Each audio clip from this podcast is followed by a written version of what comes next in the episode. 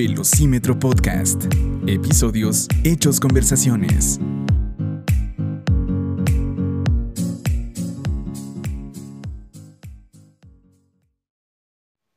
Muy bien amigos, ya estamos listos para iniciar un nuevo episodio de Velocímetro Podcast. Nos sentimos muy contentos de poder compartir una vez más con ustedes.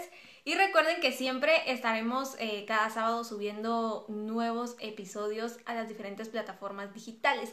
Y hoy eh, pues vamos a estar platicando algo muy bonito, algo muy especial y esperamos que ustedes puedan disfrutarlo, eh, compartirlo obviamente para que más personas puedan escucharlo y por supuesto que sea de muchísima bendición para ustedes. Así que sean todos bienvenidos y también Coca, bienvenido, ¿cómo te sentís hoy? Excelente, bienvenidos amigos. Eh, espero yo que este fin de semana lo estén disfrutando y qué mejor que lo estén haciendo eh, con esta compañía de Velocímetro Podcast.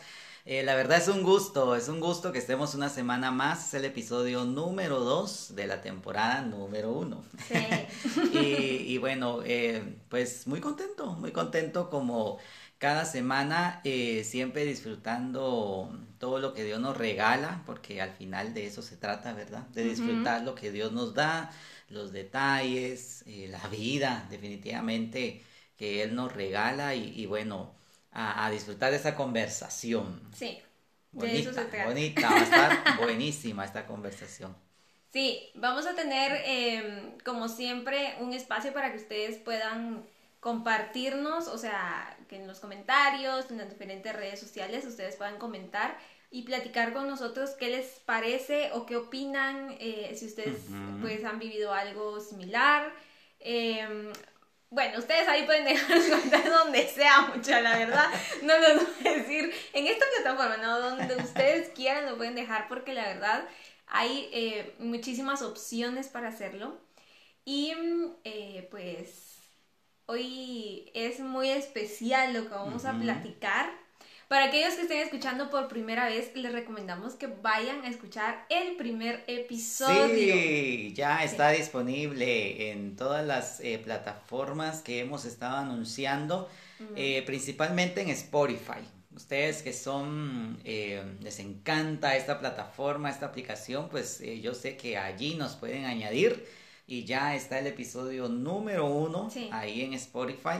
Y si les gusta tener em, la aplicación Anchor así directamente, pues también excelente porque, así como les había dicho en el episodio anterior, eh, pueden enviarnos un audio, pero tienen que tener eh, la aplicación Anchor descargada. Recuerden, recuerden de tenerla y pueden enviarnos una nota de voz y con mucho gusto la vamos a estar añadiendo en los episodios. Entonces ya está ahí en diferentes eh, plataformas. en Apple también ya se encuentra disponible. Entonces ustedes tienen que ir, escuchar y compartir porque siempre eh, es bueno que crezcamos, que crezcamos como familia, que crezcamos como comunidad y que seamos más los que disfrutemos de estas conversaciones porque ustedes son parte de la conversación. Así es. Así que ahí está para que ustedes lo puedan hacer y eh, siempre ahí está la recomendación, escúchenlo para que ustedes puedan entender un poquito de qué es lo que vamos a estar platicando en, eh, este día, en este episodio y eh, que conozcan parte de, de nosotros. Ajá. Más... Em, esto es como más íntimo, digamos así. Esta es una plática para... Eh, nos encantaría el poder tenerlos a todos. Ah, sí, el platicar, el estarnos echando un cafecito, y yo como siempre con el cafecito, echarnos el cafecito eh, y que cada uno pueda contar algo, pero siéntanse y, e imaginen junto con nosotros que estamos así. Sí, que estamos en la sala de su casa, eh, que estamos en la cocina, sí que estamos que en, una terraza, en el carro. Todos metidos en el carro. no, no podríamos, no. sí, eh, lo bonito es de que podamos disfrutar de esta conversación y que en donde quiera que estés, eh, nosotros podamos estar ahí compartiendo contigo. Sí. Porque de eso se trata, con tu bebida favorita, con tu postre favorito y, ahí platicando, platicando porque Eh, yo me imagino así como, como bien lo, lo, lo es la publicidad, ¿verdad? Que lanzamos en las páginas, que está un grupo de amigos en una sala y todos platican conversando. Ahí no está el televisor encendido, no, eh, no hay no hay teléfono, sí, eh, distracción no hay, sino que todos lo que quieren es platicar. Algunos escuchan más, algunos son eh, buenos solo para escuchar y casi no platican o no opinan. Otros son los que se la pasan hablando en toda la plática. sí, exactamente. Pero hay de todo, hay de todo y eso es lo bonito de que ustedes estén con nosotros acompañándonos Sí. Sí. la verdad es que sí, y es que ya adentrándonos un poquito a lo que hoy vamos a estar compartiendo, realmente me entra muchísima curiosidad. ¿Cómo es em, que Dios nos hace tan diferentes a todos. Porque una noche recuerdo que estábamos platicando mi hermano, o sea, Coca. Para aquellos que no sepan, Coca es mi hermano. Eh, con mi hermano, con mi papá y obviamente yo. Estábamos en el comedor platicando acerca de la multiculturalidad. Está bueno para deletrear. Mm, y, justamente creo que, en, la vida somos muy multifacéticos, multiculturales, multi todo. ya no sé qué más decir, pero la verdad es que todos somos tan diferentes. Em, vos mencionabas con respecto a en alguna plática o en alguna reunión, hay personas que son más de, de hablar, constantemente, de que opinan, opinan, opinan. Em, cuentan y cuentan. Voy, a poner un ejemplo.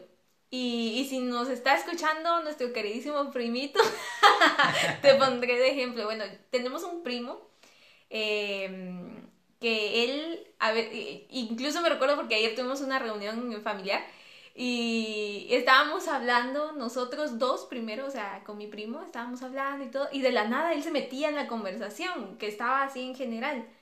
Él, él como que puede, eh, tiene ese talento, de, o ese don, digamos así, de que habla con una sola persona como está metida también en todo, en toda la conversación, y, y es como, él habla, y él sabe, y a veces ni sabe, pero ahí está, te quiero primito. no, pero ahí está, eh, pues, eh, platicando y todo. Entonces, hay muchísimas personas diferentes. Em, Coca es uno, yo puedo describirlo como uno que opina si es debido, pero es como que opina un poco más. No, no, es rara la reunión en donde él no diga absolutamente nada. O sea, creo que siempre dice algo. Y no, no por pelear, no por. por si ustedes creen, ¿verdad? Se los dejo su imaginación. pero. Pero. Eh, opina. Y me pongo a mí y, y, mi familia no me dejará mentir que yo soy de las que casi nunca opina. Yo soy de las que escucho, escucho, escucho, analizo. Eh, y si bien siento que es el momento ideal para decir algo, pues lo digo. ¿A qué voy con todo esto? estoy tratando de describir a diferentes personalidades en una reunión, en lo que sea, en el trabajo, en la vida, eh, en relaciones sentimentales, en tantas cosas en donde todos somos tan diferentes, pero yo creo que todo tiene un propósito del por qué todos somos tan diferentes. Y mm, esto me hace el, poder ya poner en contexto a nuestros amigos de qué vamos a platicar hoy.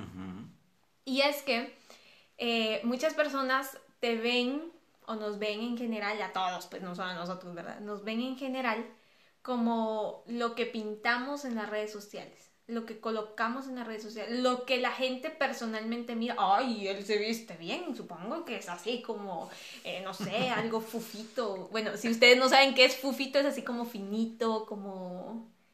Eh, ¿Cómo decirlo? como creído. Como creído, sí. O delicado para Exactamente. Para los chapines, ustedes sí me captan el fufito. Pero bueno. Entonces, como que nos, nos juzgan, perdón, por la apariencia Y creo que todos tenemos una historia. Todos. Y a veces eh, es igual como los libros. Empezamos eh, viendo la portada y si la portada te gusta, lees la historia. Pero si la portada no te gusta, no te interesa la historia. Y creo que así pasa con las personas. Si la portada te parece o su presentación es como, ah, mm, yo creo que sí, voy a hablar con él o me interesa quién es ella. Pero si su físico, su personalidad, su vestimenta, lo que sea, no te agrada, entonces como no me interesa ni siquiera hablar con esa persona. Y creo que es importante conocer la historia. A veces las portadas solo es como el engaño o es como para solo atraerte y, y ya o es para que realmente te fijes qué hay dentro. Y creo que eso es lo que hoy queremos compartir con ustedes un poco de dejar a un lado, dejar a un lado nuestra portada y empezar a contar nuestra historia. Sí, lo que hay dentro de, nuestro corazón, definitivamente es lo que queremos compartirte. Y en este episodio pues em, quiero compartirte parte de, mi vida, de cómo fue mi, crecimiento, em, cómo eh, Dios me ayudó en algunas etapas y, también cómo Dios permitió que viviera unas etapas. Eh, creo yo que varios de ustedes se van a sentir identificados porque mm, eh, no todos, o, más que todo en Latinoamérica, eh, tenemos una niñez un poco como difícil. O sea, los latinos nos, nos, identificamos rápido, ¿verdad? El saber de que la situación económica es, es limitada, que a algunos les toca trabajar, que se va a las escuelas públicas, em, que se, recibe mucho rechazo en, las mismas escuelas o centros de estudio. Entonces, tantas cosas, tantas cosas que, podemos decir, sí, yo, yo eso lo, experimenté. Y parte de lo que eh, yo viví eh, como niño es que yo tuve una faceta totalmente difícil que tal vez no todos la tuvieron, en esto no podrían decir, ah, en esto yo me identifico, porque la mayoría de niños, eh, su, rollo, digamos, es estar jugando, estar molestando, estar corriendo, eh, hacer amigos, y yo no tuve esa dicha. Eh, en ese tiempo, yo llegué a asimilarlo como que era algo normal, la timidez. Pero después ya me empezó a afectar. Me empezó a afectar porque yo decía, eh, ¿por qué yo no soy como esos niños? ¿Por qué yo no puedo entablar una conversación? O sea, la timidez me había atrapado tanto a tal punto de que yo no podía ir a la tienda. O sea, yo no podía ir a comprar nada. O sea, a mí me daba miedo, honestamente me daba miedo eh, el poder salir. O sea, habían muchas cosas eh, que definitivamente pues me, yo mismo me topé, porque no puedo yo decir, ah, no, por la timidez es que yo fui así. Yo mismo contribuí también a que no pudiera salir de eso. O sea, yo no daba el paso, o sea, no daba el paso para poder salir. Y en esto es donde tal vez eh, no nos vamos a, a identificar tanto, porque como les repito, la mayoría aún con situaciones difíciles, o ya sea en lo económico, eh, mucha violencia intrafamiliar también, nos podemos sentir identificados, pero yo tenía ese añadido, que era la timidez. Eh, fueron 12 eh, años de mi vida que la verdad sufrí mucho, no lo voy a negar, sufrí, y todo esto lo contamos para dar testimonio eh, no para, ay, pobrecito, no, sino que para dar testimonio. Y, sufrí demasiado porque eh, yo no tenía amigos. Se burlaban de mí. Eh, creían de que yo nunca iba a lograr nada. tuve hasta, hasta malos comentarios hacia mí. De que un niño, ¿verdad? De donde vivíamos, él, él ya tenía tres años, creo yo, adelantado. O sea, éramos de la misma edad pero él ya tenía tres años adelantado, entonces me están diciendo que yo era un retardado. O sea, que yo por eso no podía avanzar, porque entonces yo tenía tres años atrás y él ya llevaba tres, ¿verdad? Entonces, em, todos esos comentarios, todos esos dardos que yo comencé a recibir, yo me los creía. Mm. Yo decía, entonces así soy. Entonces así me voy a quedar. Entonces, em, yo honestamente nunca mencionaba a Dios. Yo eh, en mi niñez no, no puedo decirles, ay, entonces yo, el Señor, ¿por qué me hiciste así? No, no, no, yo no mencionaba a Dios.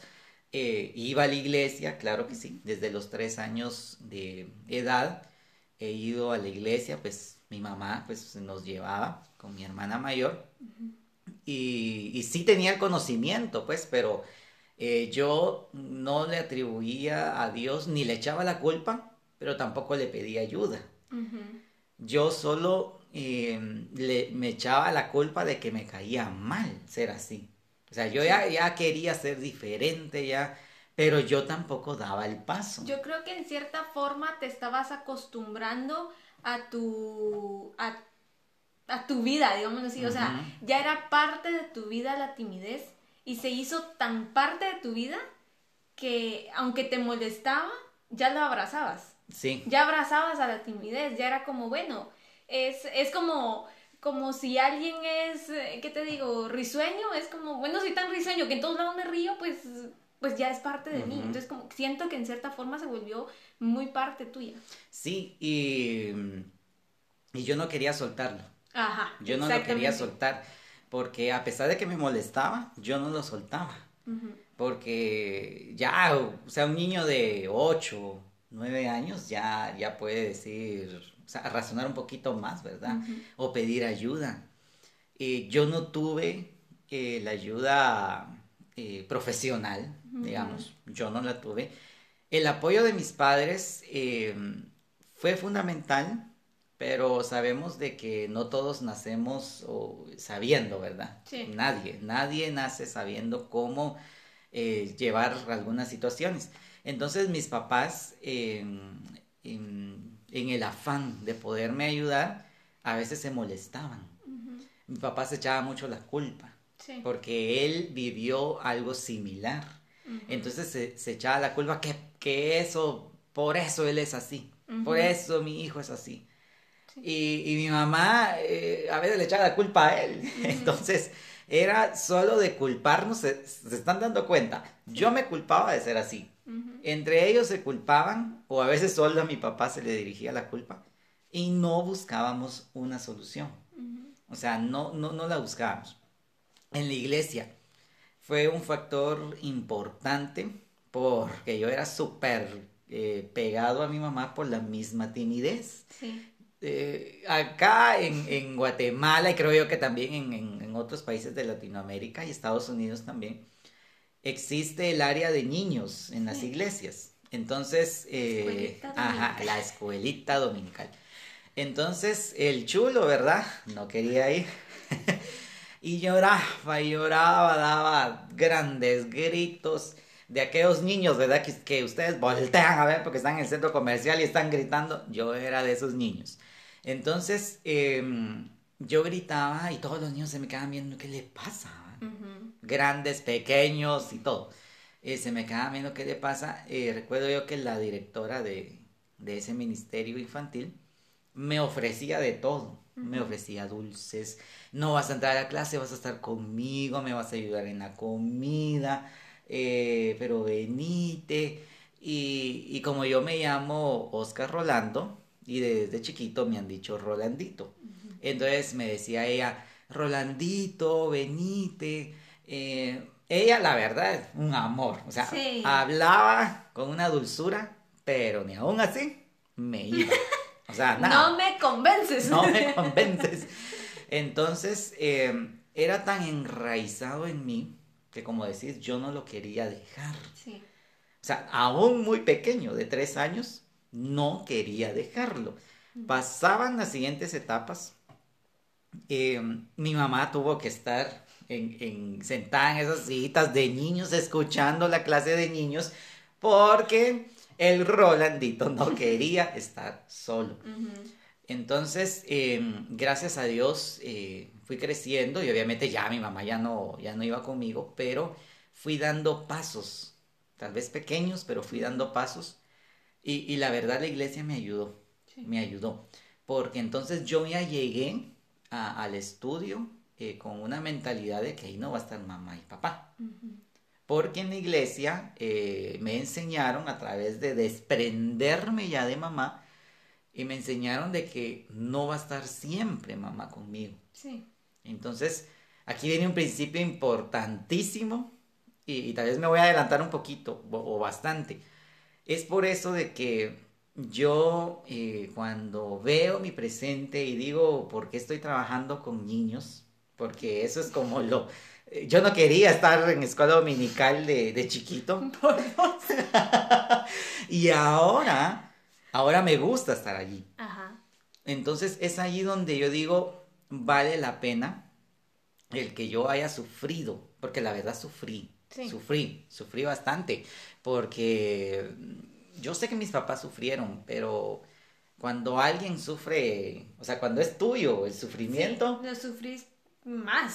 Sí, o sea, por más que te digan, ay, yo entiendo lo que estás pasando, eh, tal vez sí lo entiende, pero no lo estás sufriendo como uno lo está haciendo, ¿verdad? Sí. Entonces fui creciendo, eh, pero llegué a tener una maestra en, la iglesia, mm. que la verdad la llegué a querer tanto. La llegué a querer tanto y, y ya va a empezar a llorar. Eh, fue una etapa que ella me... Dios, Dios definitivamente la ayudó. Eh, la, la, usó, no la ayudó, la usó. Porque eh, fue una etapa donde a través de ella yo pude ir soltando algunas cosas de mi pasado.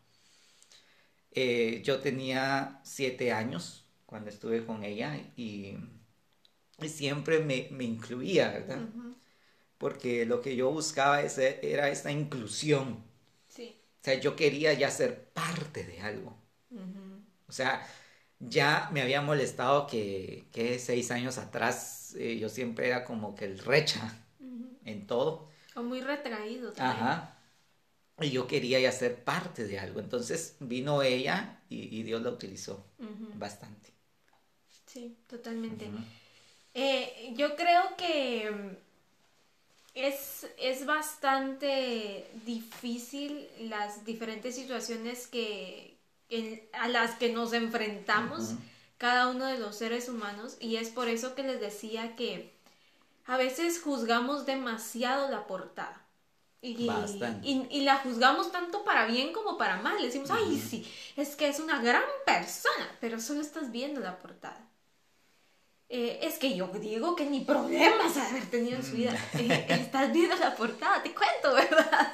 Eh, la historia es muy importante y, y, en el primer episodio, por eso les digo, vayan al primer episodio y luego se vienen corriendo a escuchar este. Porque en el primer episodio les compartimos que en diferentes eh, pláticas y conversaciones que vamos a estar teniendo, vamos a tener momentos muy graciosos o vamos a estarles contando cosas que también mucha hemos tenido unas cosas tan chistosas que podemos compartir con ustedes que de verdad yo sé que también serán mucha bendición.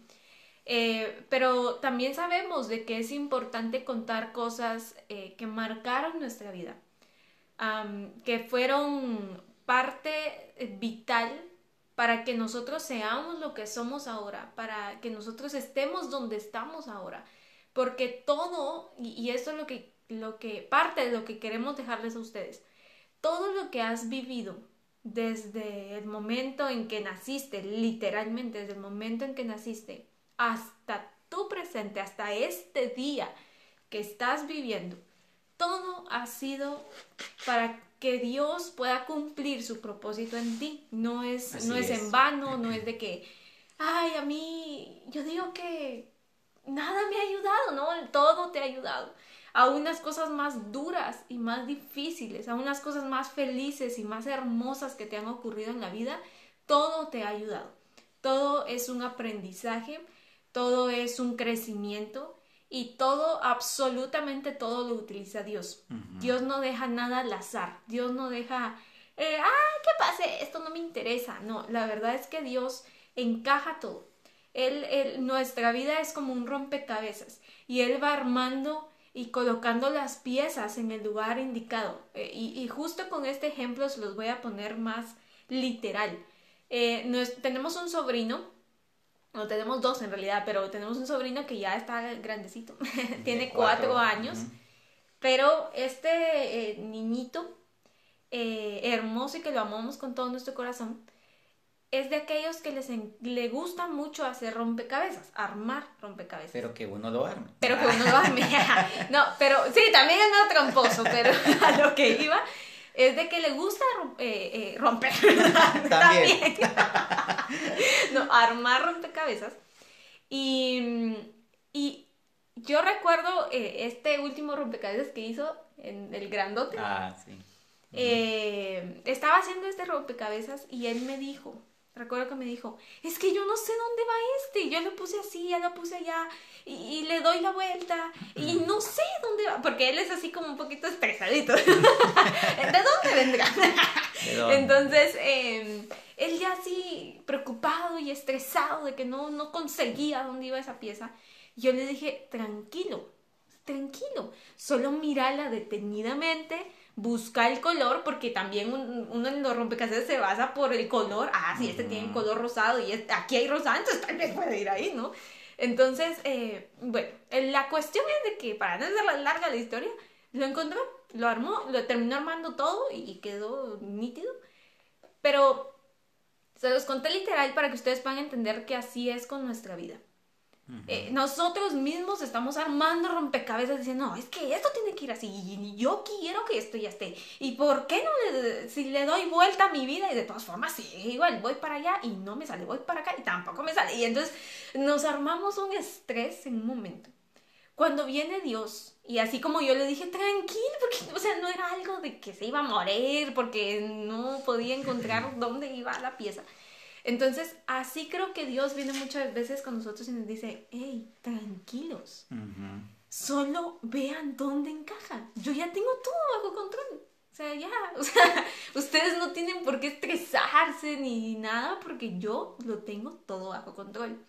Entonces creo que em, debemos entender muy bien esto. Cada testimonio, cada historia, insisto, cada historia tiene un valor importante un valor en que, en que si todos nos atreviéramos a contar nuestra historia, yo creo que muchas vidas cambiarían, porque a veces estamos eh, tan enfocados en lo nuestro diciendo, sí, es que yo viví esto, es que yo esto, yo lo otro, y persona, ¿por qué no vivió esto? ¿Y por qué no me entiende? ¿Y por qué? ¿Vos qué sabes si la otra persona vivió lo mismo o una cosa peor? Entonces creo que contar nuestra historia no solo nos hace bien para que la persona que esté escuchando lo pueda entender, lo pueda inclusive em, eh, eh, captar porque lo vivió, lo pueda, eh, pueda ser de inspiración, pueda de todo, pueda hacer para que la persona pues le bendiga, pero también le sirve a uno.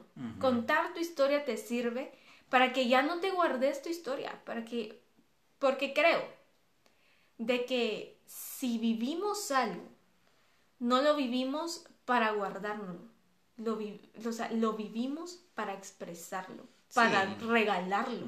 Y eso es lo que mm, eh, cuando yo expongo eh, mi historia o, mis sentimientos, eso es lo que eh, a mí me pasa. Honestamente, em, vamos a la portada, ¿verdad? A veces proyecto una persona dura, una persona rígida, eh, con un carácter así eh, templado y, o sea, que, dice, esta persona eh, afronta todo con firmeza y con fuerza, pero en realidad todos tenemos sentimientos, o sea, todos podemos explotar eso también en nosotros. Y cada vez que cuento mi testimonio, siempre me pasa lo mismo, o sea, siempre lloro. Y a veces eh, eh, al, principio ya no quiero llorar por lo mismo que van a decir, eh, este no lo he superado. Pero después dije, no, o sea, ni estoy manipulando a las personas, pero Dios utiliza todo.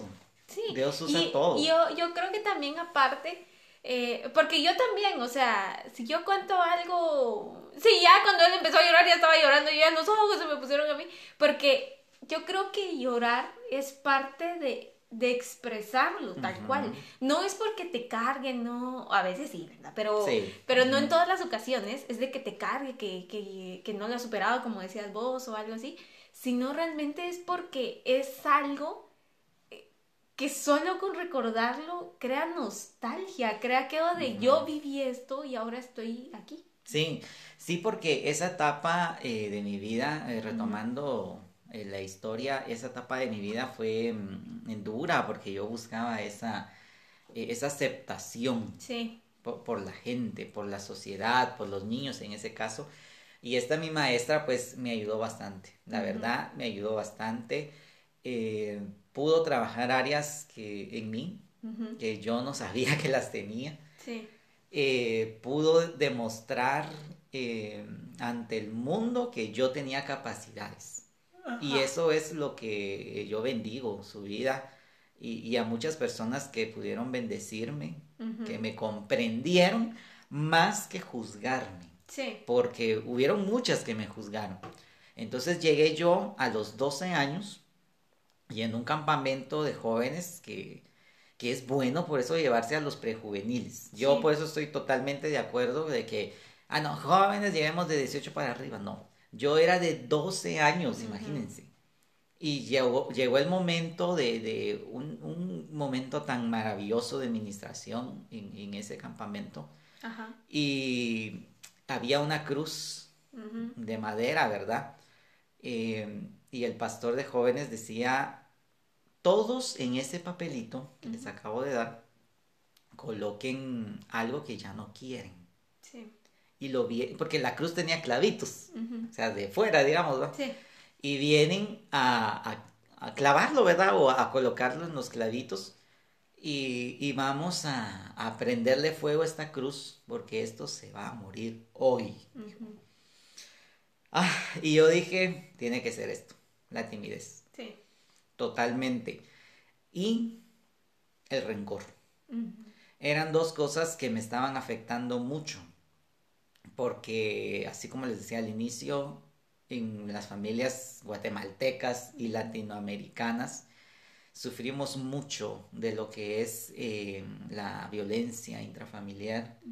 Eh, yo hace unos, unas semanas estuvimos en una, eh, estuve participando en una rueda de prensa. Y, y cuando eh, tomé micrófono eh, yo compartí parte de, de ese testimonio. Y pude ver cómo amigos comunicadores pudieron decir eh, o pudieron sentirse identificados. Y después de contar mi historia algunos se atrevieron a contarla. Sí. Entonces, quien, quien amenizaba, es una amiga eh, muy cercana de nosotros, quien amenizaba esta rueda de prensa, eh, dijo lo importante de contar lo que decías. Sí. Porque si uno no lo cuenta, ni te descargas y tampoco ayudas a que alguien se descargue, decía ella, ¿verdad? Entonces, eh, definitivamente yo tenía que sacar ese rencor, ese odio que yo tenía, porque yo lo tenía, un niño de 12 años lo puede tener, si niños más pequeños Sí. lo manifiestan, ¿por qué no un niño de 12 años? Entonces, mi preadolescencia por, por la timidez y por el rencor que yo tenía hacia la situación que Ujú. vivían mis padres, yo era muy solitario. Yo era muy solitario y, y varios de los de la iglesia, eh, que también van a estar escuchando, varios de los de la iglesia en, esa en, esa, en ese tiempo eh, me decían, es que no te hablábamos, porque la verdad sentíamos como que te caíamos mal. Sí. Cuando ya... Y sí, le caía mal. y sí me caían mal. por si lo están escuchando. No, sino que me caía mal que en mi mente, ¿verdad? Ajá. Ellos no viven eso, por eso no me entienden, por eso, o sea, Mm. yo por eso comprendo y, y- y me gusta trabajar con los pre y con los adolescentes, no que con los jóvenes no, que también me apasiona, pero me gusta trabajar con ellos y los entiendo cuando eh, entran en esa etapa, nadie me comprende. Sí. Porque yo también la viví. Es que nadie pasó lo que yo estoy pasando, es que Mm. nadie tiene la timidez que yo tengo y me la apropiaba. Es Sí. que nadie tiene, nadie tiene lo que yo, y yo, y yo. Ujú. Llegó ese momento tan decisivo en mi vida, algo que Dios me ha dotado y estoy muy agradecido, es que tengo decisión. O sea, si yo decido hacer algo, pero a partir de esa fecha, si yo decido hacer algo, lo hago. Ujú. Determinado. Ajá, soy determinado. Entonces, eh, tomé esa decisión, escribí en el papel y me fui. Me fui a colocar ese papel y yo creí como un niño de ¿qué? dos años, tres años que le cree a papá y a mamá que se lo va a llevar a, a Disney y, y se lo creen. Yo le creí al pastor. Honestamente, lo que él estaba diciendo, yo lo creí. Yo no razoné, no, Dios lo está usando. No, yo Sí. honestamente le creí, creí las palabras de él. Entonces, obviamente Dios lo usó. Y, y yo dejé ese papel. Y cuando ya terminó el viaje, que la verdad estuvo buenísimo, mi hermana mayor hasta se enfermó, yo ni en cuenta ustedes. Ya se la habían llevado hasta del, del lugar este, que es un lugar muy, muy bonito acá en Guatemala, eh, área verde y todo. Y se la habían llevado, es, es un paréntesis, era chistoso. Y yo ni en cuenta, porque yo estaba disfrutando de esos días. Sí. Porque yo dije, son los días para salir de mi rutina, de ver lo mismo en la casa, que hay escasez, que hay pleitos. Eh, el pagar ese viaje, la verdad, fue una bendición. Gracias, gracias a aquellos que tal vez no les dije que, que pagaron mi viaje. Sí. Les agradezco y los bendigo porque desde ahí comenzaron a hacer la obra. Sí. Va. Entonces yo eh, regreso de ese viaje después de que mi hermana se la habían llevado porque estaba enferma, yo ni en cuenta, ¿verdad? Eh, y yo dije, eh, ya soy otro, Sí. soy otro. Y yo ahí había hecho la oración de fe. Yo a los, con esta mi maestra que les comentaba, eh, fue la que me dirigió a los ocho años. Desde los ocho años yo ya hice la oración de fe. Pero no me había bautizado, a los doce. Entonces, eh, desde ese momento de mis 12 años, yo dije, ya, soy otro, Sí. soy otro. Yo ahí, eh, Dios definitivamente me, me, me ministró y me dio esa determinación que hablamos, Mm. porque desde ahí yo ya empecé con otro pensamiento. Ya era un preadolescente, aunque fuera joven. O sea, Sí. yo ya empecé con una mentalidad diferente. Yo, eh, eso sí, tuve responsabilidades desde los nueve años, ¿verdad? Porque esta niña eh, vino cuando yo tenía nueve años de edad y yo era quien la, eh, la Cuidaba. cuidaba, te cuidaba desde, desde, porque te dejaron desde un mes, ¿verdad? Sí. Sí, desde un Sí. mes, desde un mes la dejaron. Un mes de vida tenía yo. O sea, eso es algo. Sabes que yo también tengo récord. También. Entonces, la de- mi mamá, pues, por razones de ir a trabajar, ¿verdad? La dejó desde un mes. Entonces, yo tuve responsabilidades, pero eh, a los 12 años yo, yo pude sentir el cambio. Sí. Pude sentir el cambio. Eh, comenzó una etapa de ya no me importa, o sea, que, no, o sea, quiero ser, eh, después voy a explicar, ¿verdad? pero en ese momento yo decía, ya no me importa lo que digan los demás, no, no es eso, lo que digan los demás. Ajá. Yo dije, ya no me importa. Y, y obviamente esa fue mi, mi decisión o mi reacción, pero obviamente sí nos debe de importar lo que, o sea, yo ya aprendí después, ¿verdad? Pero en ese momento es lo que yo dije, ya no, ya no me importa. Si no me van a querer, que no me quieran, si no me van a aceptar, que no me acepten, yo así soy y así voy a seguir siendo. Entonces, Yo soy así. yo soy así. y entonces es ahí donde Dios empieza a moldearme. Ajá. Porque también entré en una etapa de, Uh. de mucha liberación. O sea, Se liberó demasiado. Libre soy. porque Eh, como que la timidez me tenía con cadenas, con, o sea, esas bolas que le ponían a los presos, eh, grilletes creo que se llaman. No sé. No sé. Eh, con todo, y, y, en una cárcel aún así, ¿verdad? Todo encadenado y todo. Y cuando viene Dios y me libera, es donde como que saco todo lo que estuve oprimido por muchos, por 12 años de mi vida. Entonces eh, empieza también Dios a moldearme, porque yo al sacar o al exponer todo, lo hice mal, no lo canalicé, no, no, lo hice bien. Por eso, eh, lo bonito de, de las historias o de los procesos con Dios es de que en todo Él nos enseña.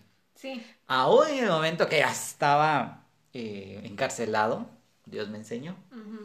O sea, mis lágrimas o, mi nostalgia es de recordar de dónde Dios me sacó. Sí.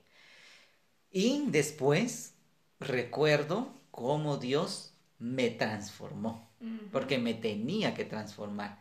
No solo me liberó y ya, hay que mirar qué hace, no, me enseñó a canalizar también todas mis emociones. Sí. Se tenía que ir el rencor, se tenía que ir el odio.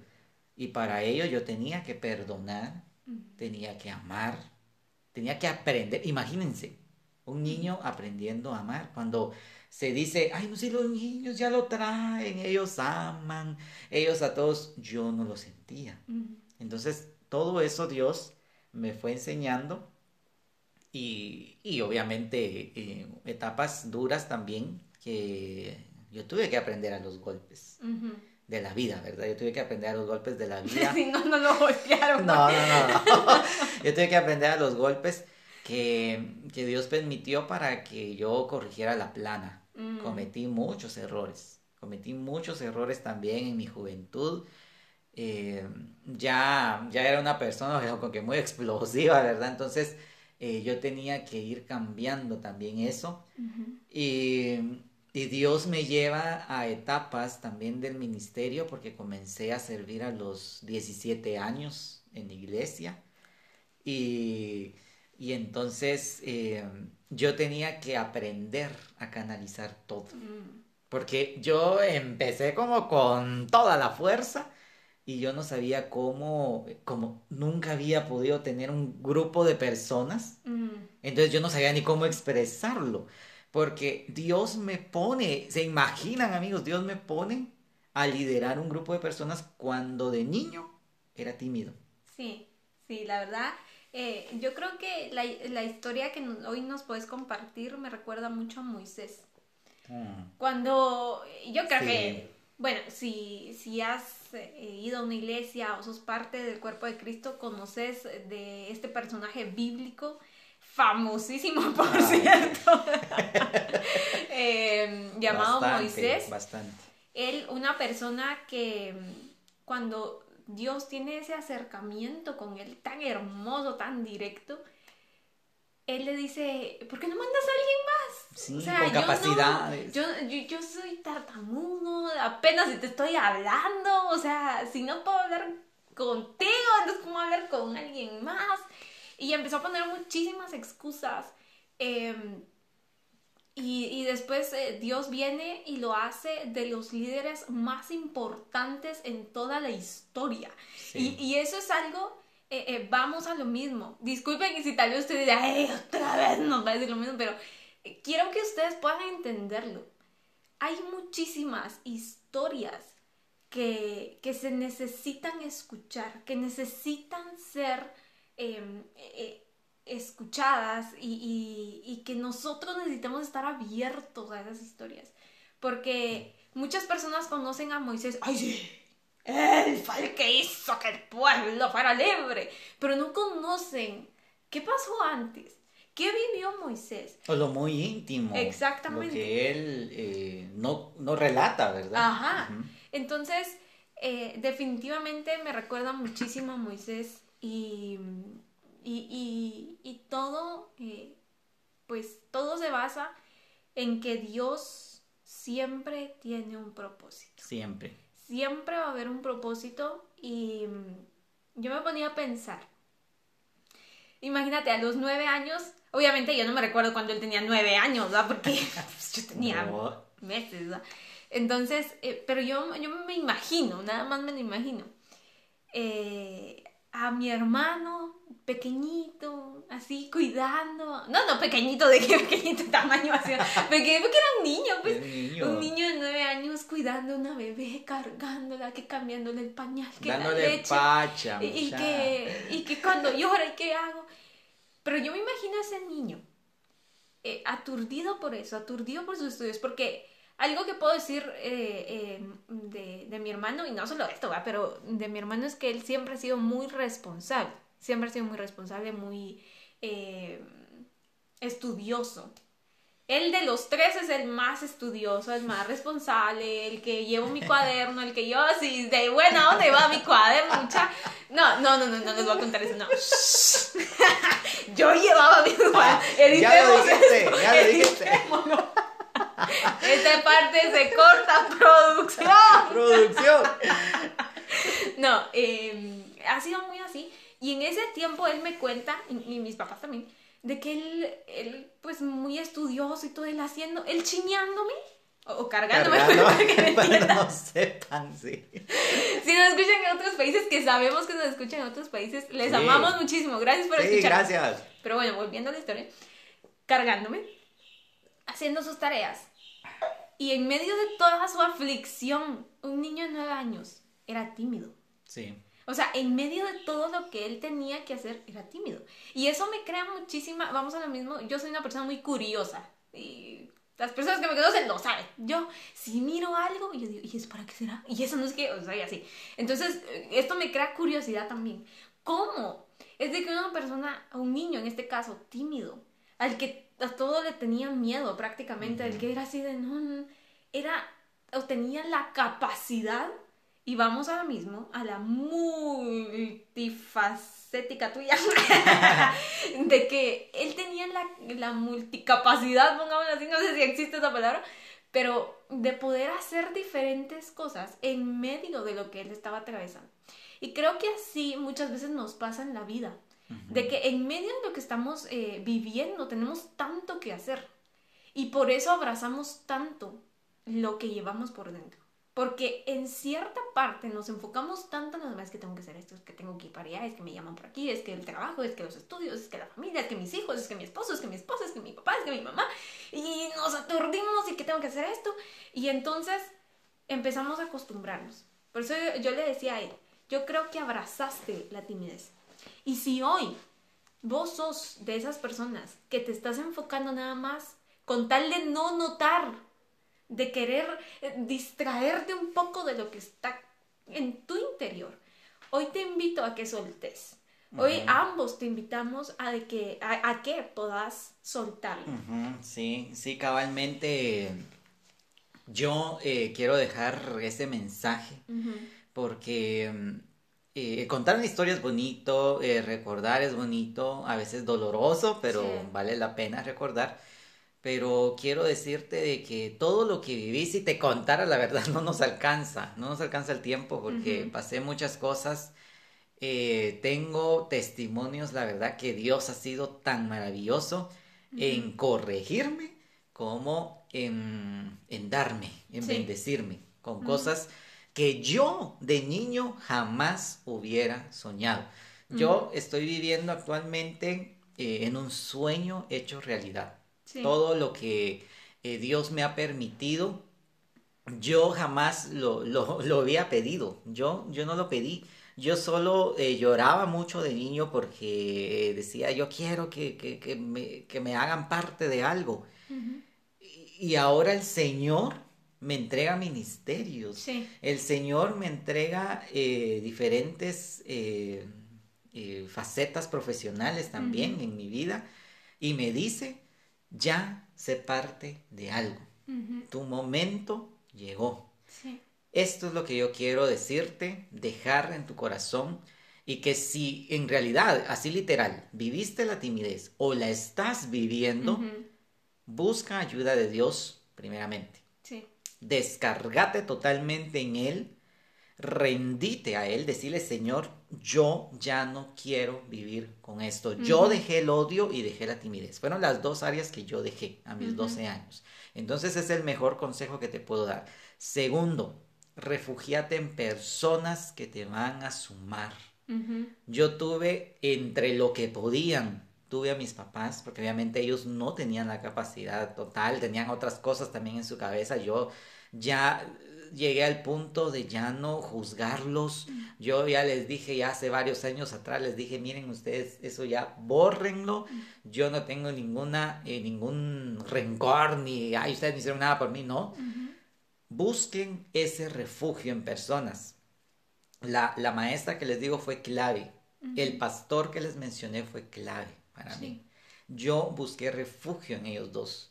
Yo eh, fui, mm, eh, confié y gracias a Dios los usó porque no fallaron en la confianza que yo les di. Entonces buscan esas, busquen a esas personas que, que los van a ayudar.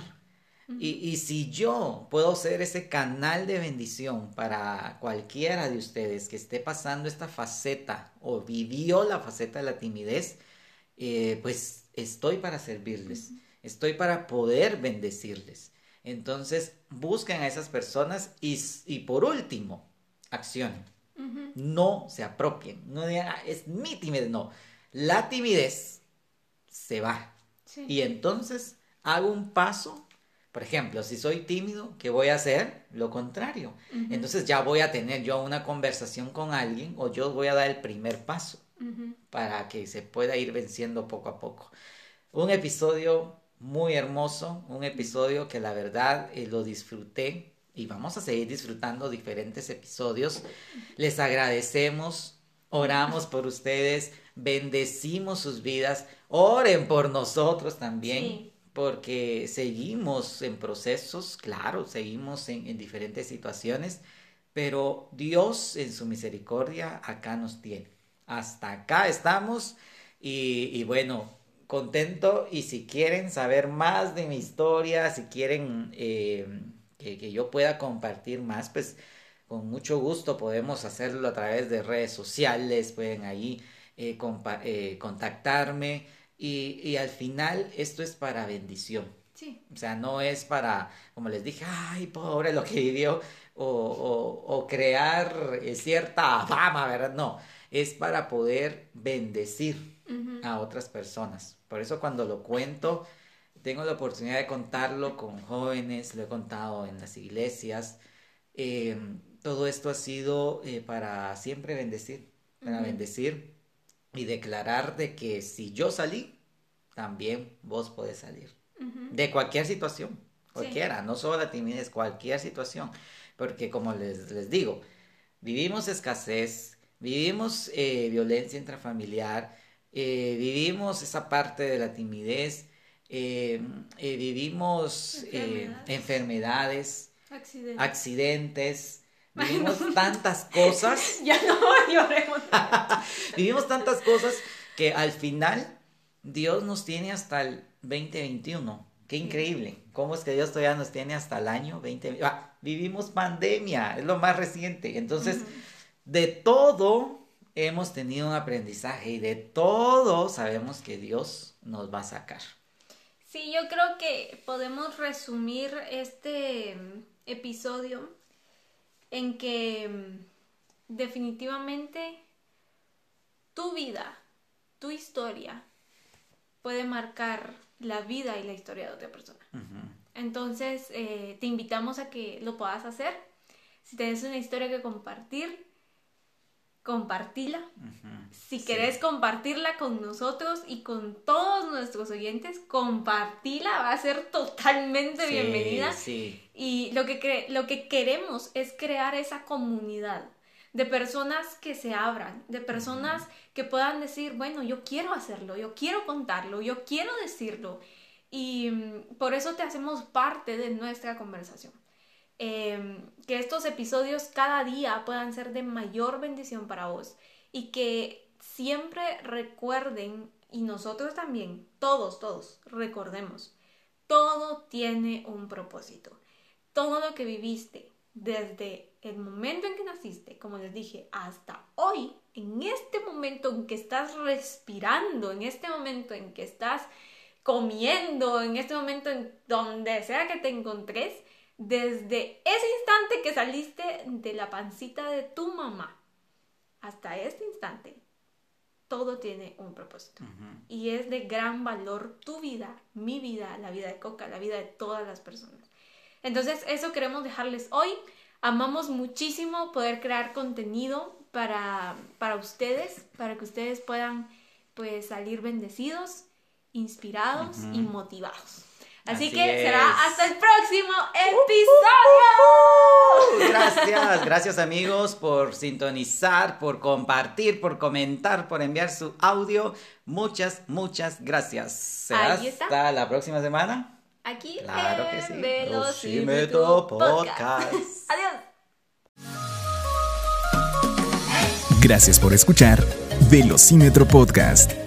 Escúchanos en Spotify, Deezer y Apple Podcast. No te pierdas ninguno de nuestros siguientes episodios y sé parte de nuestra conversación.